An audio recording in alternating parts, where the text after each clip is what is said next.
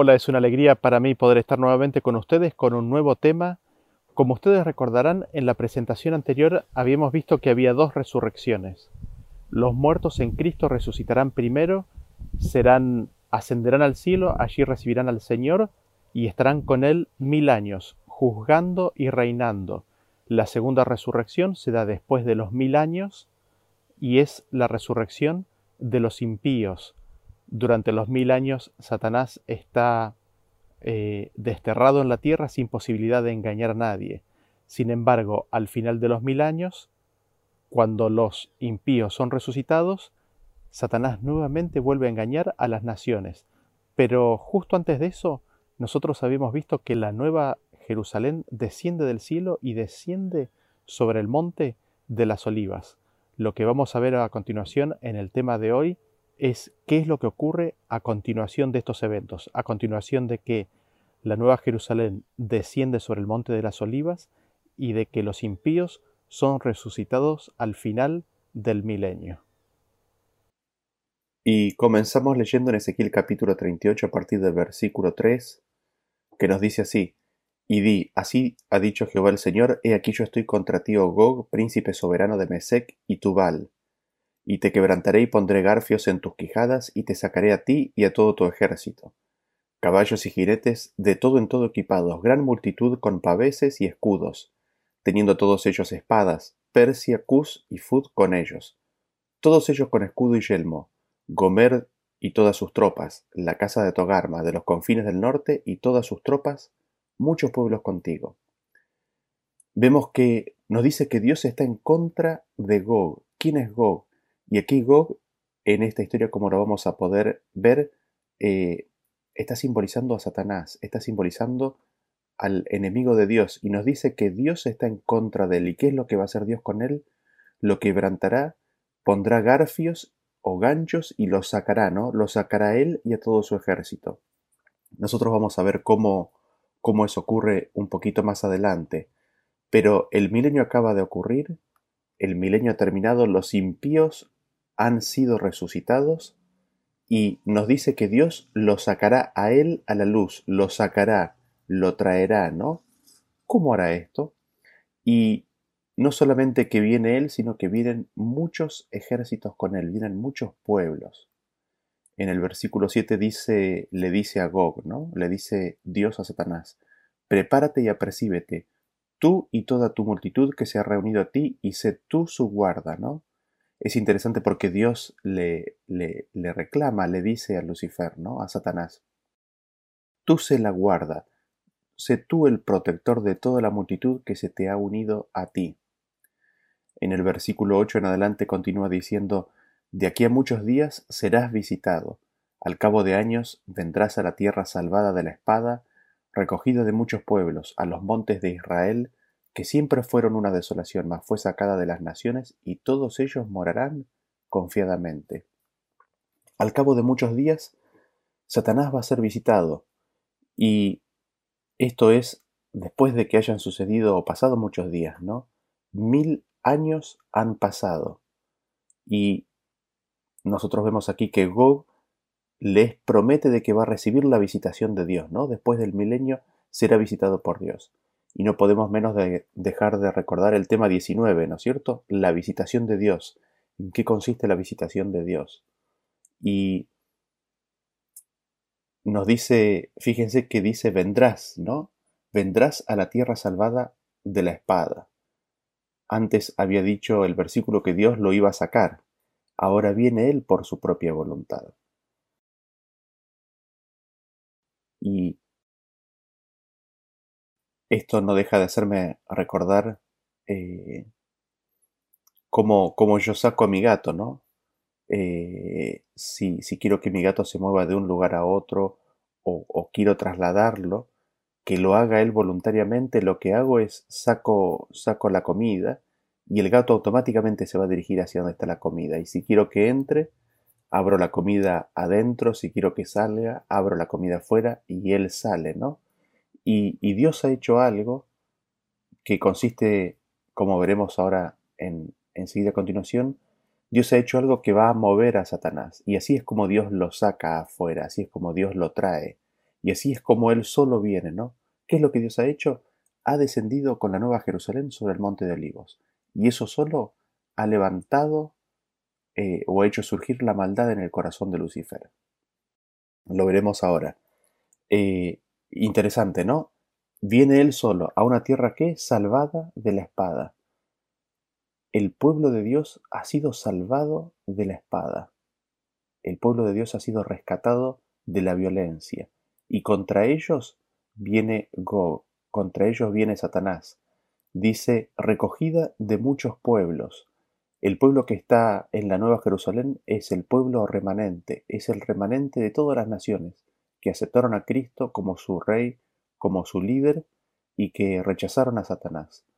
Sin embargo, que aceptaron a Cristo y ellos están juntos allí en la Nueva Jerusalén, que ha descendido del cielo, es el remanente de todas las naciones. Sigue diciendo en el versículo 9, Subirás tú y vendrás como tempestad como nublado para cubrir la tierra serás tú, y todas tus tropas, y muchos pueblos contigo. Nuevamente la palabra vendrás, ¿no? Viene. ¿Hacia dónde viene? Viene hacia la nueva Jerusalén. ¿Cómo es que viene? Viene como una tempestad. La tempestad en general no es un, símbolo de paz, ¿no? Sino de, de, violencia, de viento. Eh, viene como una tempestad. Viene como un nublado. ¿Con qué objetivo? Viene para cubrir la tierra, viene para ocupar la tierra, viene para tomarla. Viene con sus tropas para tomar, ocuparla a la tierra y viene con muchos pueblos. Viene con un claro objetivo de conquista. Pero ¿cómo es que se llega a esa situación? ¿Cómo es que se llega o cómo es que se llegó a ese, a ese punto? Leemos a partir del versículo 10 que dice, Así ha dicho Jehová el Señor, en aquel día Subirán palabras en tu corazón y concebirás mal pensamiento y dirás, subiré contra una tierra indefensa, iré contra gentes tranquilas que habitan confiadamente, todas ellas habitan sin muros y no tienen cerrojos ni puertas, para arrebatar despojos y para tomar botín, para poner tus manos sobre las tierras desiertas ya pobladas, y sobre el pueblo recogido de entre las naciones que se hace de ganado y posesiones que mora en la parte central de la tierra. Hay maldad en el corazón de Gog, en el corazón de Satanás, y esto es lo que lo pone en movimiento. Esto es lo que, esto es lo que lo trae, ¿no? Eh, ¿Qué es lo que hay en su corazón? Hay rapiña, hay un mal pensamiento. Está el anhelo de subir contra una tierra tranquila, indefensa, contra gente tranquila que, que, que vive pacíficamente. ¿Con qué objetivo se acerca a él? ¿Con qué objetivo para arrebatar, para poner sus manos sobre el remanente, ¿no? Sobre el pueblo recogido de entre las naciones. Y este pueblo recogido, ¿dónde mora? Mora en la parte central de la tierra. Ustedes recordarán que hemos visto que el monte de las olivas fue el lugar donde se posó la Nueva Jerusalén, ¿no? Y seguimos leyendo a partir del versículo 13 que dice, Sabá y Dedán y los mercadores de Tarsis y todos sus príncipes te dirán, ¿Has venido a arrebatar despojos?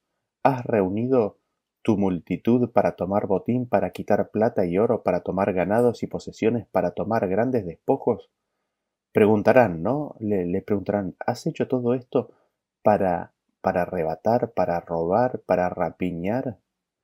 Sigue diciendo en el versículo 14. Por tanto profetiza, hijo de hombre, y di a Gog.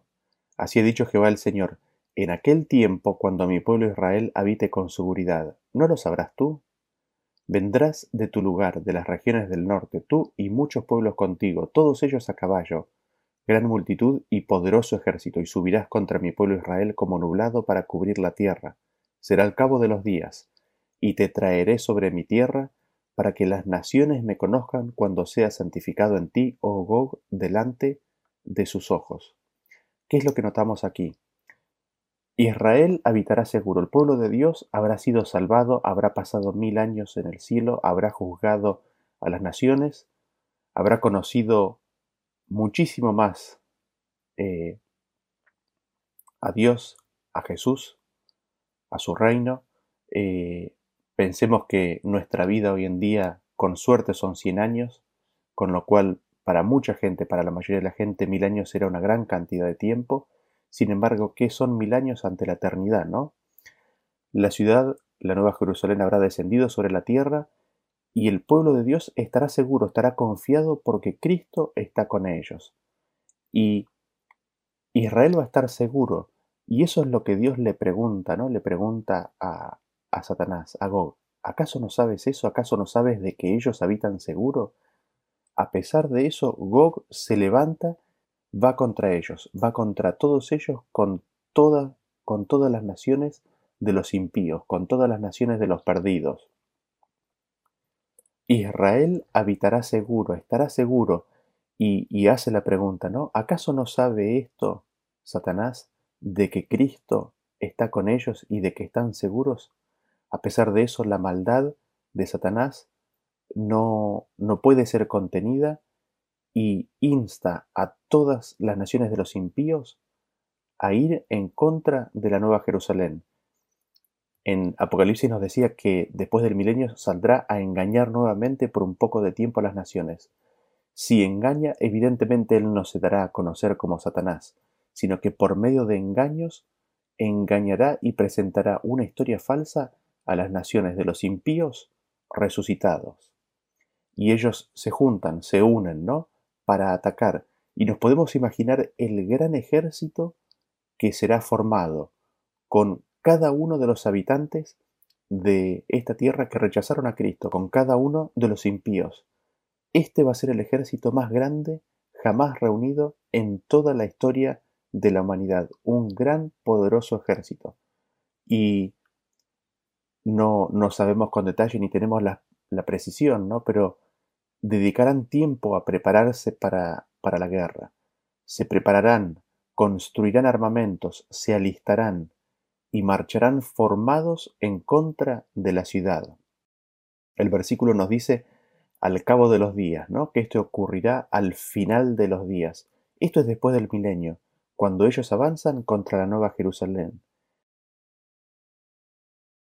Vean ustedes que el versículo dice que Dios le dice a, Gog, ¿no? a Satanás, te traeré sobre mi tierra. ¿Cómo es que Dios lo trae? Dios lo trae simplemente al poner a la Nueva Jerusalén en el monte de las olivas. Allí, al estar el pueblo de Dios y la Nueva Jerusalén, hace que la maldad de Lucifer, la maldad de Satanás, automáticamente busque y vaya en busca de pelea y de conquistar esa tierra y a esa gente. Y noten ustedes para qué trae Dios a quién, a Satanás. ¿Para qué lo trae alrededor de la ciudad? ¿Qué es lo que está buscando Dios con todo esto? Está buscando de que conozcan a Dios, de que conozcan la obra de Dios. Noten ustedes que nos dice de que Dios será santificado en Gog, Dios será santificado en Lucifer. La obra que Dios va a hacer contra Lucifer será mostrada y será evidenciada como santa. Y, vamos a ver esto eh, en, los próximos versículos, ¿no? Eh, la obra de Dios, el castigo que Dios hará sobre Lucifer, el castigo que Dios hará sobre Satanás, será demostrada como una obra santa por parte de Dios. Sigue diciendo en el versículo 17, así ha dicho Jehová el Señor, ¿no eres tú aquel de quien hablé yo en tiempos pasados? Por mis siervos los profetas de Israel, los cuales profetizaron en aquellos tiempos que yo te había de traer sobre ellos. Y aquí vemos que Dios profetizó de que Lucifer haría esto. Dios anticipó que el mal subiría en el corazón de Lucifer, el mal propio que tiene Satanás, y que él solo vendría a atacar al pueblo de Dios. Sin embargo, se dice que Dios lo hace venir. Se dice que Dios lo hace venir simplemente por la acción de Dios de poner a la Nueva Jerusalén sobre el monte de las olivas eh, hace que el mal que está en Lucifer entre en acción. Por eso se dice que Dios lo hace venir, ¿no? Em, ¿Y cómo es que viene? Viene solo, viene solito en su afán de conquistar, en su afán de destruir. Y nosotros encontramos esto en Apocalipsis capítulo 20, a partir del versículo 7 que dice, cuando los mil años se cumplan, Satanás será suelto de su prisión y saldrá a engañar a las naciones que están en los cuatro ángulos de la tierra, a Gog y a Magog, a fin de reunirlos para la batalla, el número de los cuales es como la arena del mar, y subieron sobre la anchura de la tierra y rodearon el campamento de los santos y la ciudad amada. Así vemos que, ¿qué es lo que hace Satanás? Al final del milenio, estando los impíos resucitados, Satanás los junta para la batalla, los junta para conquistar, para destruir a la nueva Jerusalén. Y nosotros leemos de que la ciudad queda totalmente rodeada por las naciones de los impíos. Y nos preguntamos, ¿no? ¿Cuál es la protección de la ciudad de la Nueva Jerusalén? Lo encontramos en Zacarías capítulo 2 a partir del versículo 4 que dice así, Y le dije, corre, habla a este joven diciendo, sin muros será habitada Jerusalén, a causa de la multitud de hombres y de ganado en medio de ella. Yo seré para ella, dice Jehová, muro de fuego en derredor, y para gloria estaré en medio de ella. Jehová mismo es la protección de la nueva Jerusalén. Jehová, que es fuego consumidor, será muro de fuego en derredor de la ciudad.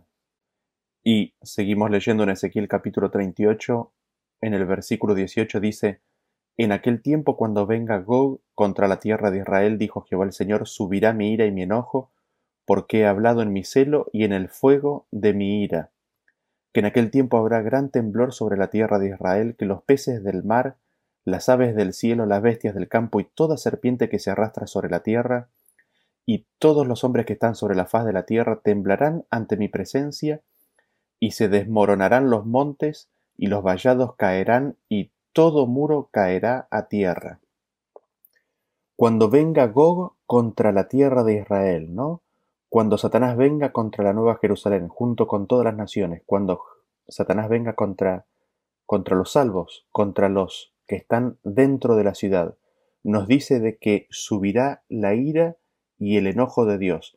Y nosotros hemos cubierto qué es la ira de Dios y nosotros hemos cubierto qué es el enojo de Dios, ¿no es cierto? El furor, su ira.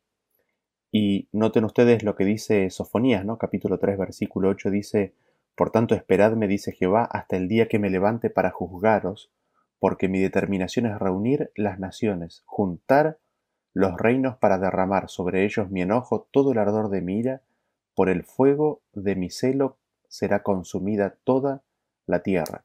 Y aquí nosotros vemos eh, por qué dice que Dios lo trae, ¿no? Cuando Él viene solo. Vemos que la voluntad de Dios es juntar a todas las naciones, es juntar a todos los reinos de los impíos, es juntar a todos y juzgarlos a ellos todos juntos allí. Es juntar y derramar sobre ellos el enojo y el ardor de su ira. Es decir, la voluntad de Dios es darles a ellos todos juntos la voluntad que ellos han elegido, que es el de no tener la presencia de Dios. Ellos vienen solos porque quieren conquistar a la ciudad, y es allí donde Dios derrama su enojo, es allí donde derrama el ardor de su ira, porque es interesante, eh, en el versículo de Ezequiel nos dice de que Dios ha hablado, ¿no? Les ha hablado a ellos. Les ha hablado en el celo y en el fuego de la ira. Y aquí nosotros notamos dos, dos aspectos, ¿no? De los cuales hemos mencionado anteriormente. El celo es el amor de Dios, ¿no? Y el fuego de su ira es justamente ese fuego que se enciende. ¿Por qué? Porque Dios los abandona, porque Dios los deja librados a las consecuencias de sus propias acciones. Y es en la combinación de estas dos cosas juntas, ¿no? Que Dios les habla. Él tiene amor por su creación, sin embargo, lo han elegido fuera de su vida. Y Dios manifestará, les dará eso, les dará su ausencia, les dará el rechazo. Y lo que nos dice es de que todos los pueblos que estén eh, de pie ante la Nueva Jerusalén temblarán ante su presencia. ¿Y qué es lo que ocurrirá? Dios, al manifestar su ira, nos dice que desmoronarán, se desmoronarán los montes, los vallados caerán y todo muro caerá a tierra. Y destacamos aquí en esta parte de que los vallados caerán, todo muro caerá. Ahora las consecuencias del pecado en su totalidad son depositadas sobre ellos. El pecado, con todas sus consecuencias, va a caer con su inmenso peso sobre cada uno de los habitantes de la tierra que están fuera de la Nueva Jerusalén. Todos los impíos, todos los que se unieron a Satanás en la conquista de la Nueva Jerusalén, tiemblan ante la manifestación de la ira de Dios. Esta manifestación que es, es de que el peso enorme del pecado y de la culpabilidad cae sin atenuantes sobre todos ellos y temblarán. Y seguimos leyendo en el versículo 21 de Ezequiel, que sigue diciendo, y en todos mis montes llamaré contra él la espada, dice Jehová el Señor, la espada de cada cual será contra su hermano, y yo litigaré contra él con pestilencia y con sangre y haré llover sobre él, sobre sus tropas y sobre los muchos pueblos que están con él impetuosa lluvia y piedras de granizo, fuego y azufre, y seré engrandecido y santificado y seré conocido ante los ojos de muchas naciones y sabrán que yo soy Jehová. ¿Qué es lo que vemos? Vemos que se cae todo muro, se caen los vallados, el peso del pecado en su totalidad cae sobre cada uno de ellos y Dios llama con su palabra, Dios llama con su palabra la espada contra él. ¿Contra quién? Contra Satanás. Eh, ¿Cómo lo hace? Lo hace con su palabra y se levanta contra Satanás una espada de todo monte, ¿no? Es una espada contra, contra Gog. No solamente ocurre esto, sino que hay una espada de todos contra todos. Todos se levantan contra todos. Y respecto de Satanás, esto lo vamos a cubrir en un tema más adelante, pero lo, lo siguiente que notamos es de que una vez que se caen los muros, las naciones enteras que están rodeando a la Nueva Jerusalén para conquistarla, se vuelven unos contra otros. Empieza una lucha feroz de todos contra todos. Lo siguiente que notamos es de que Dios tiene un litigio. Dios lucha contra, contra él, dice, contra Magog, ¿no? ¿Con qué? Con pestilencia. Esto es importante, ya lo vamos a ver en un versículo eh, más adelante, de que se va a manifestar una peste en aquellos que están rodeando la ciudad. Dios litigia contra ellos con pestilencia y con sangre. Dios tiene un litigio contra Satanás que es con pestilencia y con sangre. Y esto, por supuesto, nos hace recordar a Deuteronomio capítulo 32, donde Dios le advierte al pueblo de Israel, ¿no es cierto?, de que si no seguían, si no oían su voz, si no seguían su pacto, iba a haber espada por fuera y pestilencia por dentro. Y esto es aquí lo que vemos que ocurre con Satanás, que es lo que ocurre con las naciones que vienen en contra de la Nueva Jerusalén. Por afuera espada, por dentro pestilencia. Y nos dice que en esta obra que Dios hace en ellos, Él será engrandecido y santificado. La obra que Él hace es santa. Y vamos a ver por qué se dice esto de la obra que Dios hace con ellos. Y me gustaría destacar de este versículo, de estos versículos que leímos de Ezequiel 38, la secuencia, ¿no? nos dice que Dios los trae, sin embargo ellos vienen solos. ¿Por qué?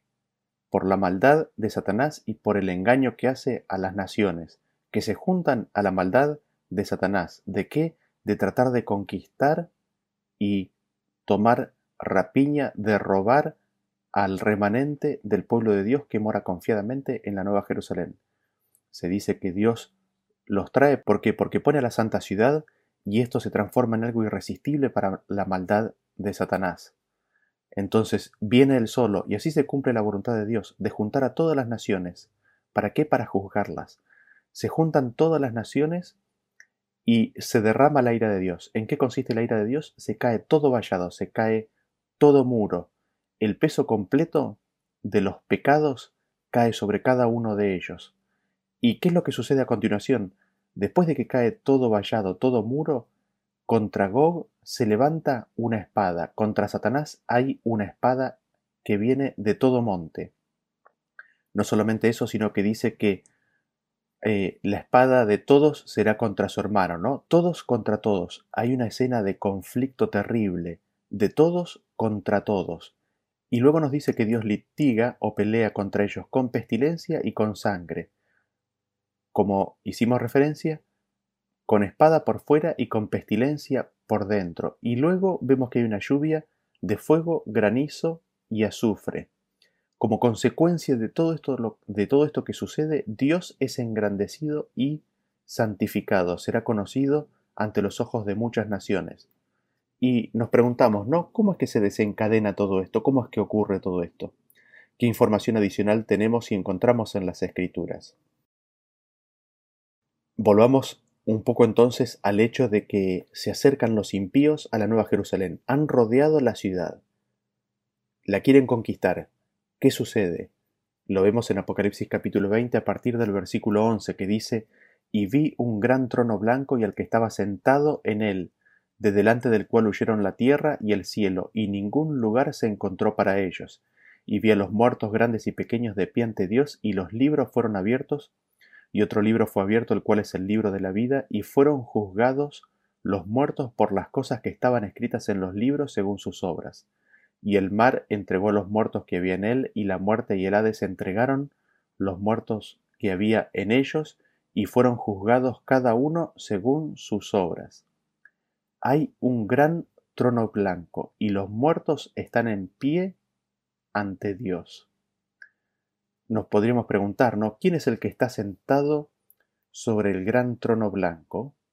En Mateo capítulo 25, a partir del versículo 31, nos dice, Cuando el Hijo del Hombre venga en su gloria, y todos los santos ángeles con él, entonces se sentará en su trono de gloria, y serán reunidas delante de él todas las naciones y apartará los unos de los otros, como aparta el pastor las ovejas de los cabritos, y pondrá las ovejas a su derecha y los cabritos a su izquierda.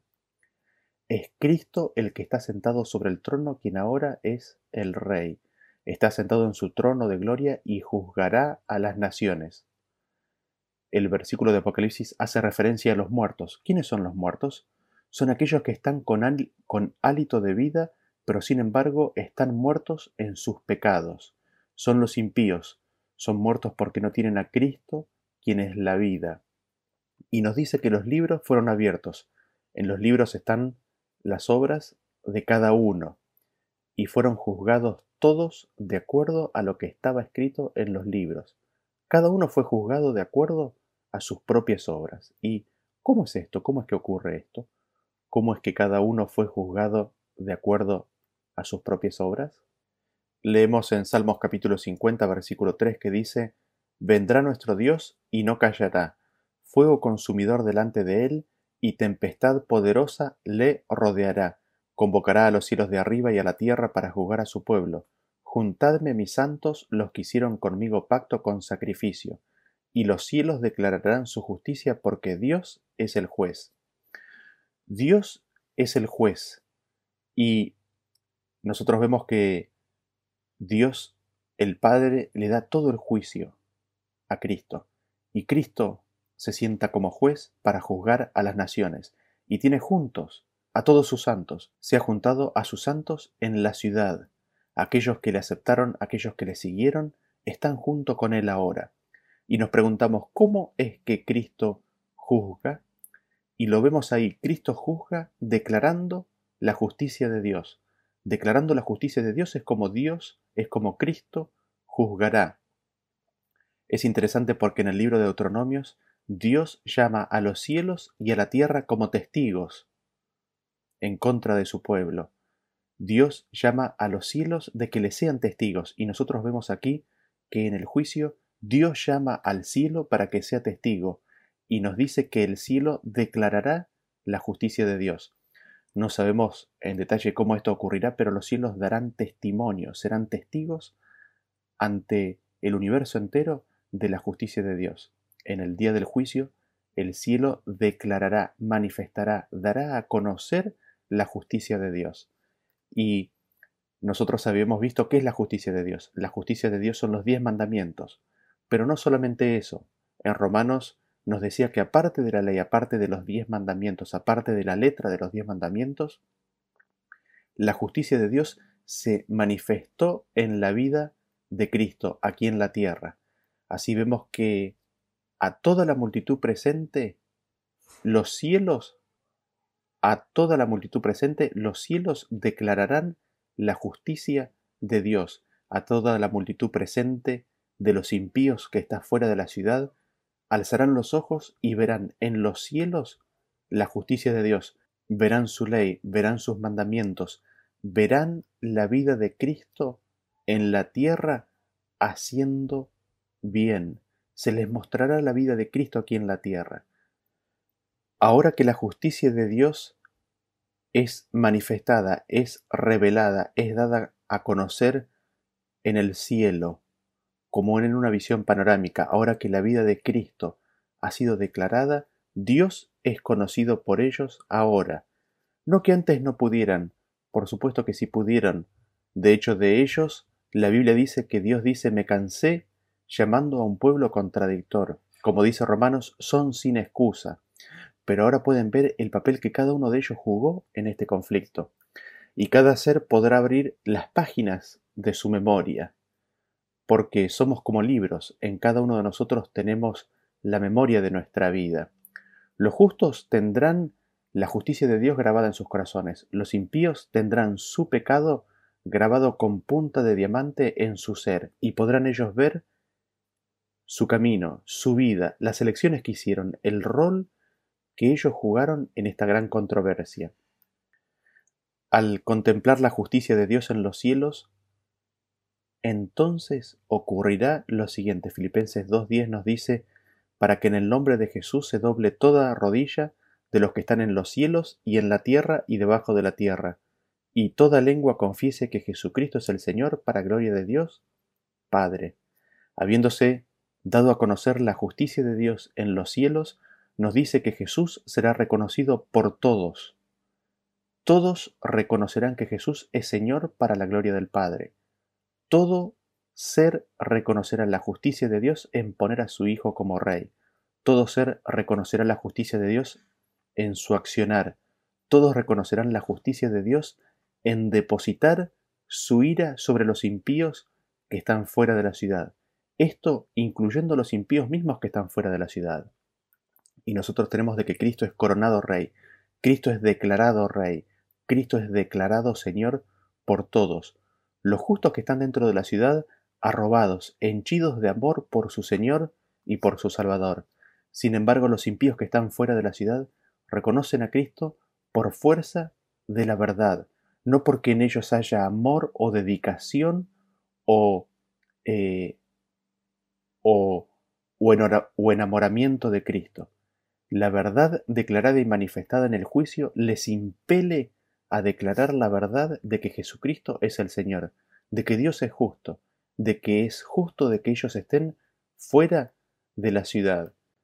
Y nos preguntamos, ¿qué sucede ahora con los impíos? Ellos han visto la justicia de Dios. Los cielos han dado testimonio, han salido como testigos de la justicia de Dios y los impíos han tenido una revelación de lo que Dios hizo por ellos. Toman un conocimiento más exacto, más detallado del amor con el que Dios intentó alcanzarlos tantas veces, pero que sin embargo rechazaron constantemente. En ese sentido, Cristo, el esplendor de la gloria de Dios, les habrá sido manifestado, su vida aquí en la tierra les habrá sido manifestada. Y esa gloria de Dios las escrituras nos dicen que es como fuego consumidor. Ese amor de Dios, ese carácter, ese sacrificio que Él hizo por cada uno de ellos, les será manifiesto. Y los impíos mirarán sus vidas y se darán cuenta de que han luchado contra Dios, se darán cuenta de que han crucificado a Cristo, de que lo han echado, lo han expulsado de sus vidas. Ven con horror que han amado el engaño, ven con horror que han elegido el engaño, y que han elegido aquello que parecía que los llevaba a la felicidad, era en realidad elegir una patraña, era elegir mentiras. Qué locura se dan cuenta. Han rechazado la paz, el amor, la eternidad y la vida, y en cambio han elegido la violencia, la miseria y la muerte. Ven que se han incapacitado, que se han forjado un carácter que los incapacita para vivir ante la presencia de un Dios santo, y ven de que Dios les concede su deseo. ¿Y cuál es el deseo que han tenido ellos en forma tan insistente durante toda su vida? De que Dios no esté en sus vidas. Esta es la ira de Dios. Así es como Dios les derrama su ira. Esta es la manifestación del fuego de la ira de Dios. Dios les concede su deseo y les da su ausencia. Dios, en las palabras de Cristo, entonces dará su juicio, pronunciará el veredicto. Cristo les dirá en Mateo, como dice en Mateo capítulo 25 a partir del versículo 41, Cristo les dirá a los de la izquierda, apartados de mí, malditos, al fuego eterno preparado para el diablo y sus ángeles. Esta es la ira de Dios. Esta es la palabra que enciende el fuego. Con solo esa palabra se enciende un fuego en los malos. ¿Qué es este fuego eterno? Los impíos han visto lo que han hecho a los demás y toman conciencia y se dan cuenta que es como si se lo hubiesen hecho a Cristo mismo. Ven lo que han sembrado y ven lo que ahora están a, punto de cosechar. Y nos preguntamos, ¿cómo es esta cosecha? ¿Cómo es este juicio? En Salmos capítulo 9, versículo 16 dice, El Señor fue conocido en el juicio que hizo. En la obra de sus manos fue enlazado el malo. Meditación para siempre, Selah. Los malos volverán al sepulcro todos los gentiles que se olvidan de Dios. Versión Sagradas Escrituras. Noten ustedes que dice que los malos volverán al sepulcro. ¿Por qué dice o usa la palabra volverá? Es una referencia directa al momento posterior a la segunda resurrección. Es una referencia directa a este momento que estamos estudiando cuando los impíos están rodeando a la ciudad, ¿Por qué? Porque nos dice que son vueltos al sepulcro. Ya habían estado antes, resucitan en la segunda resurrección y son vueltos. La pregunta que nos hacemos es cómo, ¿no? Y nos dice cuál es el juicio que Dios hace. En la obra de sus manos es enlazado el malo. El juicio que Dios ejecutará es de que Él dejará que el malo sea enlazado en la obra de sus propias manos. Él dejará el impío librado a la totalidad de sus consecuencias. Él dejará que el pecado dé su paga.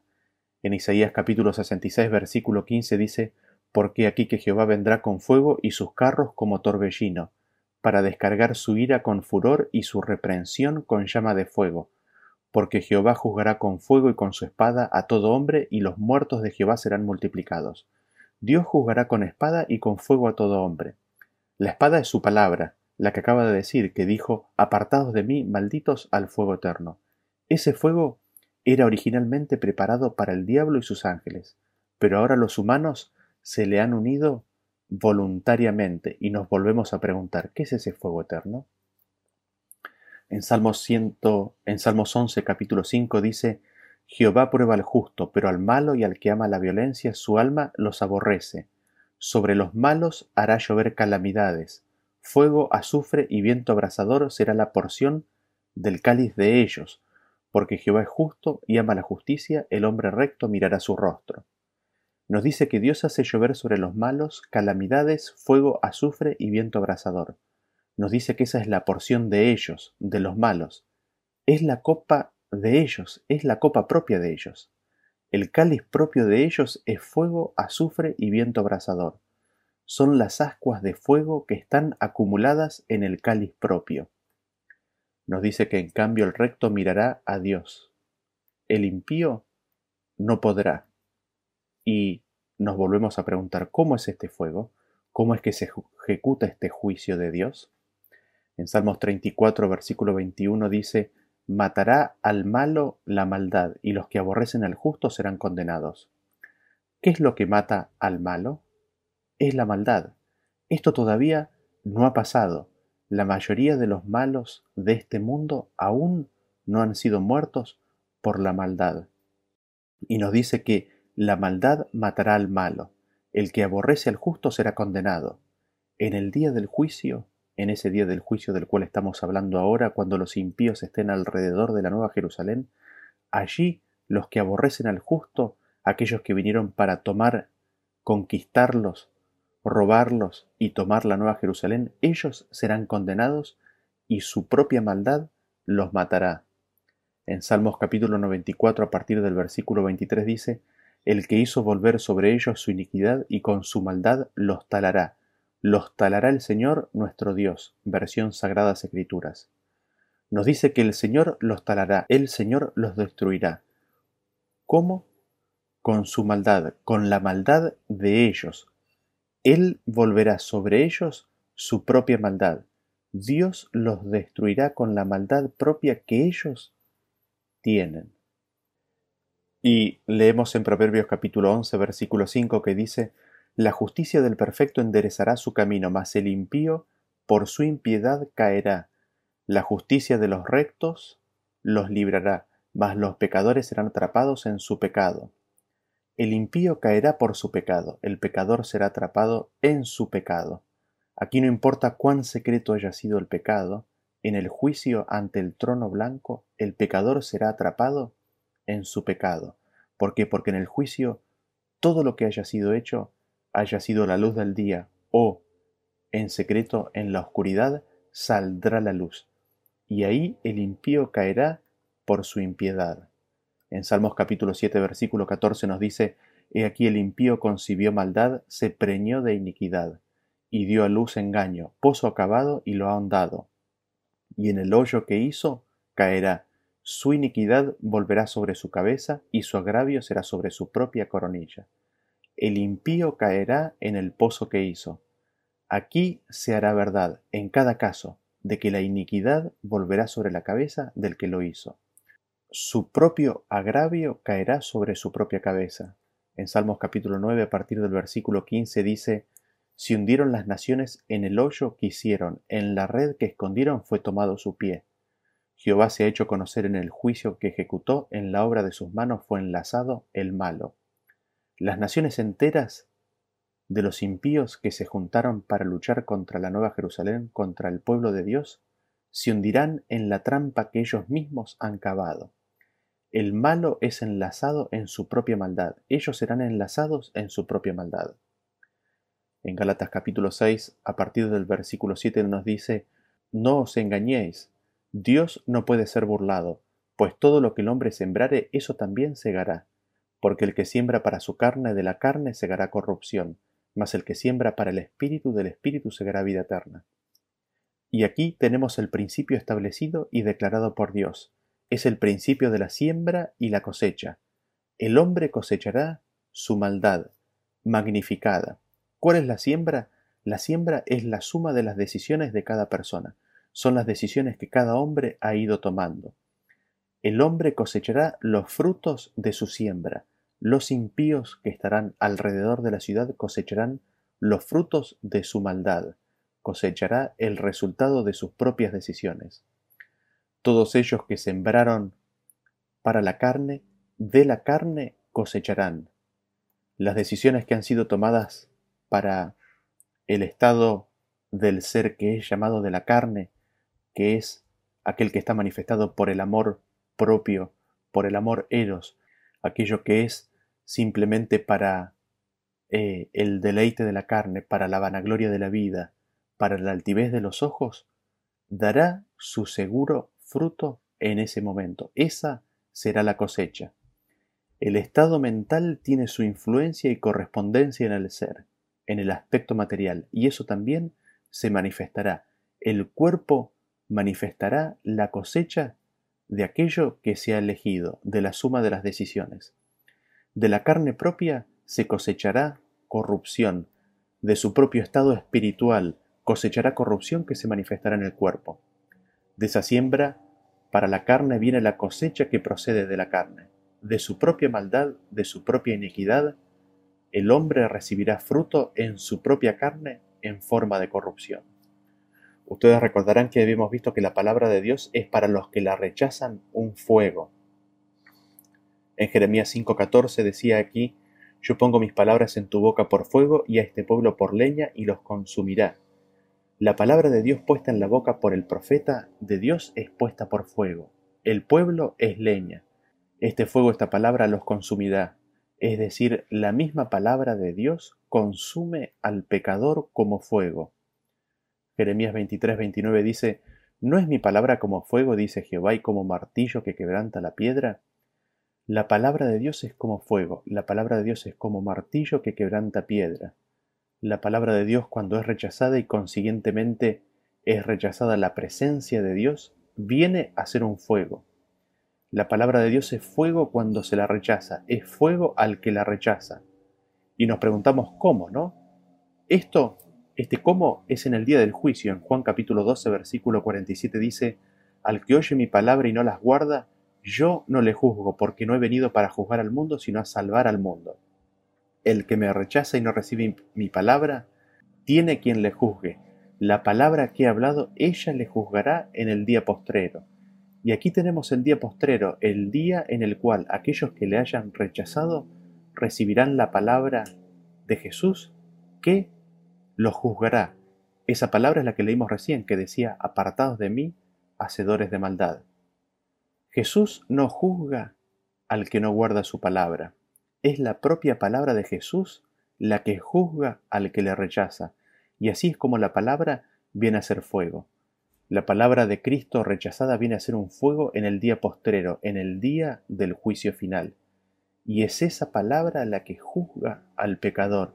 Es esa palabra la que es un fuego en la mente del impío que está parado fuera de la Nueva Jerusalén. En Ezequiel capítulo 20, 47 dice, y dirás al bosque del Negev, oye la palabra de Jehová. Así ha dicho Jehová el Señor, he aquí que yo enciendo en ti fuego, el cual consumirá en ti todo árbol verde y todo árbol seco, no se apagará la llama del fuego y serán quemados en ella todos los rostros, desde el sur hasta el norte, y verá toda carne que yo Jehová lo encendí y no se apagará. Dios enciende fuego en el bosque Recuerden que los árboles son símbolos del hombre. Dios enciende con su palabra fuego y son quemados los rostros, son quemados todos los rostros. Es un fuego que Dios enciende y es un fuego que no se apaga. Y quizás ahora lo que tengamos que recordar es la experiencia de Cristo en la cruz. Y en ese sentido, eh, si aún no lo ha hecho, le recomendamos que vea el tema número 33, Jesús y la paga del pecado. En, en resumen, y quizás lo que podríamos destacar es de que solamente en la cruz nosotros aprendemos que el pecado es muerte. Es en la cruz donde vemos que es el pecado el que lleva a la muerte. Es en la cruz que vemos que la paga del pecado eh, es la muerte. Es en la cruz que vemos al pecado en acción dar su paga.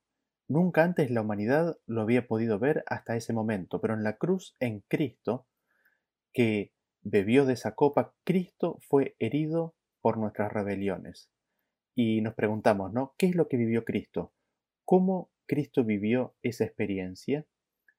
Nosotros pensamos que fue Dios el que lo castigaba a Cristo. Sin embargo, Isaías 53 es claro al decirnos de que fueron nuestros pecados los que lo molieron. Fueron nuestros pecados los que lastimaron a Cristo. Fueron nuestros pecados los que hirieron a Cristo. Cristo no tuvo en ningún momento amargura contra el Padre, para nada, pero sí tuvo el remordimiento de nuestros pecados sobre Él. Él los sintió como propios. Vean cómo la experiencia del Padre y del Hijo está vinculada con el fuego en los siguientes versículos. En Salmos capítulo 18 a partir del versículo 6 dice, en mi angustia invoqué a Jehová y clamé a mi Dios. Él oyó mi voz desde su templo y mi clamor llegó delante de él a sus oídos.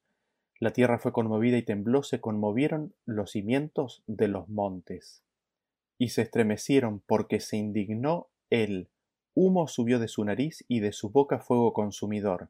Carbones fueron por él encendidos, inclinó los cielos y descendió. Y había densas tinieblas debajo de sus pies.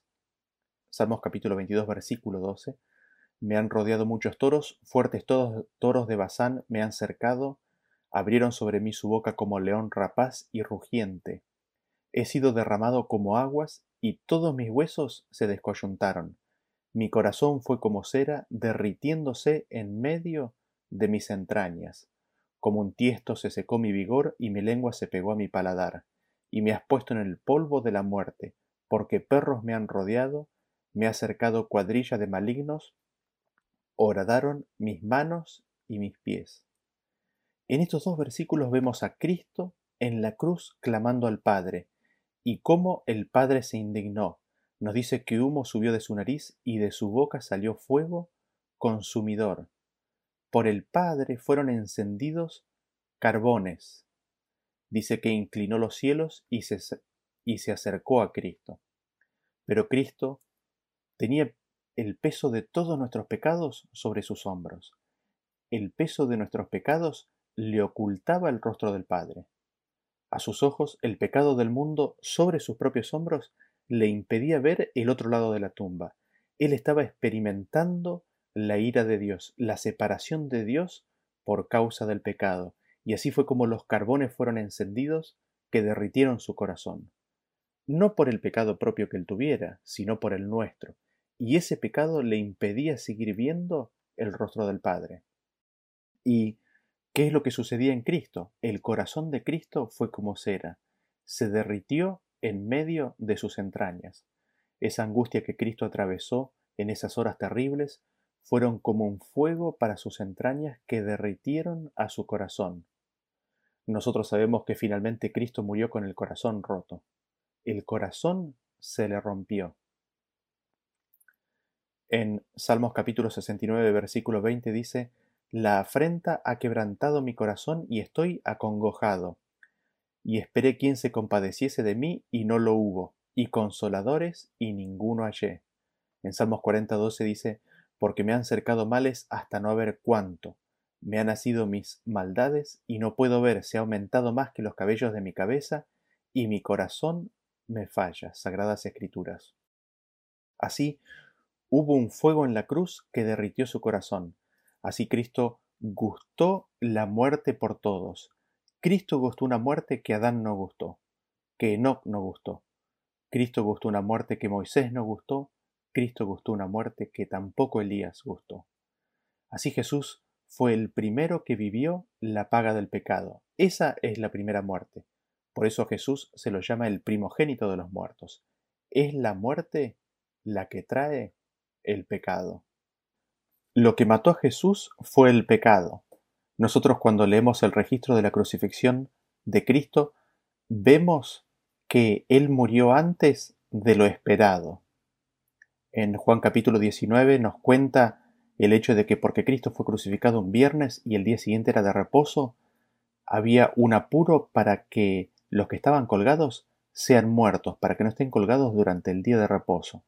Así es que buscan apresurar la muerte de aquellos que estaban colgados. Y nos dice el, el versículo 31, dice, rogaron a Pilato que se les quebrasen las piernas y que fuesen quitados de allí. Vinieron pues los soldados y quebraron las piernas al primero y asimismo al otro que había sido crucificado con él, es decir, con Jesús. Mas cuando llegaron a Jesús, como le vieron ya muerto, no le quebraron las piernas. Jesús había muerto antes que los demás. Jesús había muerto por una condición eh, diferente a la de estar colgado de la cruz. Eh, de hecho, esto parecería que sorprendió a los soldados. ¿Por qué? Porque no le quebraron las piernas, pero le atravesaron con la lanza para confirmar, para verificar de que él realmente estaba muerto. En 1 Corintios capítulo 15, versículo 3 dice, Porque primeramente os, os he enseñado lo que asimismo recibí, que Cristo murió por nuestros pecados conforme a las Escrituras Cristo murió por nuestros pecados. Fueron nuestros pecados los que mataron a Cristo. En Isaías 53, eh, versículo 5 dice, Mas el herido fue por nuestras rebeliones, molido por nuestros pecados, el castigo de nuestra paz fue sobre él y por su llaga fuimos nosotros curados. Cristo fue herido por nuestras rebeliones y fueron nuestros pecados los que lo molieron. Así Cristo vivió la muerte que trae el pecado solo que Él vivió la muerte de, de mi pecado, de tu pecado, de nuestro pecado, no del pecado propio. Cristo vivió esa muerte que trae el pecado para que nadie la tuviera que vivir. Sin embargo, todos aquellos que rechazaron a Cristo ahora están fuera de la ciudad. Rechazaron a Cristo y lucharon contra Cristo y sus seguidores. Y ahora todo muro se cae. Ahora el peso de las acciones, el peso de sus pecados cae sobre ellos. ¿Por qué? Porque los, los cielos han declarado la justicia de Dios. Los cielos han sido testigos del amor de Dios en la entrega de su Hijo. Los cielos han declarado la ley de Dios. Los cielos han declarado la vida de Cristo haciendo solo bienes, y la suma de esa vida de Cristo viene a ser ascuas sobre sus cabezas. Ahora ellos tienen el remordimiento, tienen como en letras de fuego los mandamientos de Dios aquellos que tanto despreciaron. Y ahora tienen que vivir la experiencia de Cristo. Ahora ellos viven y conocen y reciben la separación eterna de Dios. Ahora ellos reciben y conocen la ira de Dios. Ahora conocen y reciben lo que significa el pecado, la separación eterna de Dios, que es la fuente de la vida. Consiguientemente, ellos conocen que van a recibir la pérdida de la vida eterna.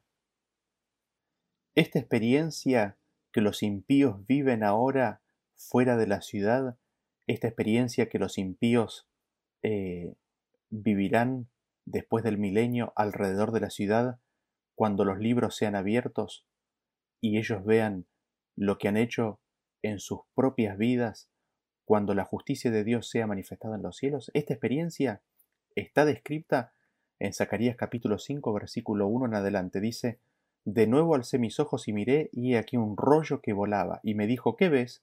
Y respondí, veo un rollo que vuela de veinte codos de largo y diez codos de ancho. Entonces me dijo, Esta es la maldición que sale sobre la faz de toda la tierra, porque todo aquel que hurta, como está de un lado del rollo, será destruido, y todo aquel que jura falsamente, como está del otro lado del rollo, será destruido. Yo la he hecho salir, dice Jehová de los ejércitos, y vendrá a la casa del ladrón y a la casa del que jura falsamente en mi nombre, y permanecerá en medio de su casa y la consumirá con sus maderas y sus piedras. ¿Qué es el rollo? El rollo es la ley de Dios. De un lado del rollo está el octavo mandamiento, no hurtarás. Del otro lado del rollo, o en la primera tabla de la ley, está no tomarás el nombre de Jehová en vano, lo cual se hace al jurar falsamente. El rollo es la justicia de Dios, que está en los cielos. Los cielos dan testimonio de la justicia de Dios. El rollo está en el cielo, está volando en el cielo, vuela en el cielo. Y aquí nosotros tenemos a la justicia de Dios siendo revelada y declarada y manifestada en los cielos. ¿Y qué significa todo esto? De que algo vendrá a la casa del ladrón, de que algo vendrá a la casa de aquel que jura falsamente. ¿Qué es lo que viene? Viene la maldición. ¿Qué es la maldición? La maldición es la culpa propia, es el pecado del ser que la ley pone de manifiesto. Hay una maldición que sale por toda la tierra. Todo aquel que rompió algún aspecto de la ley de Dios será destruido. Nosotros recordamos que la ley de Dios tiene dos, dos ámbitos o dos aristas, ¿no? El amor a Dios, el amor al prójimo. Y es en el rompimiento de esta ley que una maldición sale sobre todo aquel que la rompe. Esas palabras de la ley estarán en la mente del pecador y permanecerán en su mente, permanecerán en su casa, en su conciencia. Y la angustia será tan grande que terminará consumiendo a esa casa, terminará consumiendo sus maderas y sus piedras. La angustia del alma por lo que ha hecho terminará consumiendo al ser. Los pensamientos del pecador son sus acusadores, y no podría sufrir una tortura más intensa que los aguijones de sus propios pensamientos que lo acusan, día y noche sin descanso. Esa es la agonía de los impíos. La ley de Dios condena a todo aquel que obra maldad. Y hoy, hoy día en esta tierra uno puede desatender esa voz, puede tratar de acallar las advertencias. Sin embargo es en vano. ¿Por qué? Porque en todas partes esa ley de Dios va a seguir al pecador, y en última instancia se va a hacer manifiesto en el día del juicio, cuando todas las naciones estén reunidas eh, al final del milenio. ¿Y qué es lo que sucederá ahí? La ley de Dios será dada como testimonio.